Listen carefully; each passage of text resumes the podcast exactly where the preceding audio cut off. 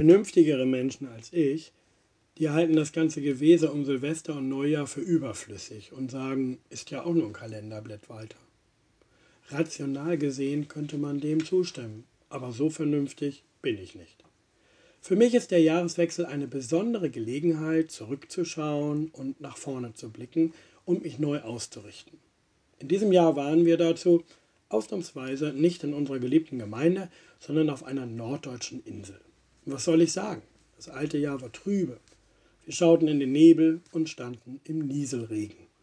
Und die Wetterprognose war auch für den Jahreswechsel. Regenwahrscheinlichkeit 90 Prozent, Sonnenstunden 0. Ja, ich konnte es gar nicht glauben. 0. Manches im letzten Jahr war auch für mich im Dunkeln und ich möchte es nur zurücklassen. Manche Krise 2023 wollen wir als Weltgemeinschaft wie einen Stein am liebsten ins Meer werfen. Aber anderes hat meinen Glauben gestärkt, dass Gott uns entgegenkommt. Bekehrungsgeschichten, Genesungsgeschichten und auch Durchhaltegeschichten. Sonnenstunden Null, das war auch im Krisenjahr 2022 nicht meine Erfahrung, aber als schön würde ich das Jahr auch nicht bezeichnen. Nun, bei meinem Jahreswechsel kam es ganz anders. Am Neujahrsmorgen am 1. Januar 2023 waren zwar einige Wolken am Himmel, aber die Sonne kam heraus. Strahlend, sogar blauer Himmel war da. Und da wir am Meer wohnten, war mein erster Blick im neuen Jahr.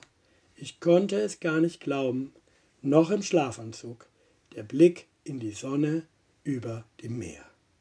So hat Gottes Welt mich begrüßt am 1. Januar 2023. Ich mag das Meer wegen der Weite und die Sonne wegen ihrer Wärme, und beides zusammen ist für mich Inbegriff von Schönheit, ja von Gott selbst. In meiner Kindheit haben wir zu Hause in der Sonntagsschule und sogar auf der Straße mit Gitarre vor Menschen gesungen, Gottes Liebe ist wie die Sonne, sie ist immer und überall da. Streck dich ihr entgegen, nimm sie in dich auf. Gottes Liebe ist wie die Sonne, sie ist immer und überall da. Sie kann dich verändern, macht das Leben neu. Das ist auch mein Wunsch für deinen Tag. Egal wie viel Nebel und Regen dir entgegenkommt. Gottes Liebe setzt sich am Ende durch. Sie möge dir entgegenstrahlen. Gerade nach einer dunklen Zeit, gerade bei schlechten Prognosen. Wie, alte der, wie der alte Prophet Maleachias verspricht, euch aber soll aufgehen die Sonne der Gerechtigkeit. Malachi 3, Vers 20. Oder wie das Kinderlied in meinem Herzen singt. Gottes Liebe ist wie die Sonne, sie ist immer und überall da.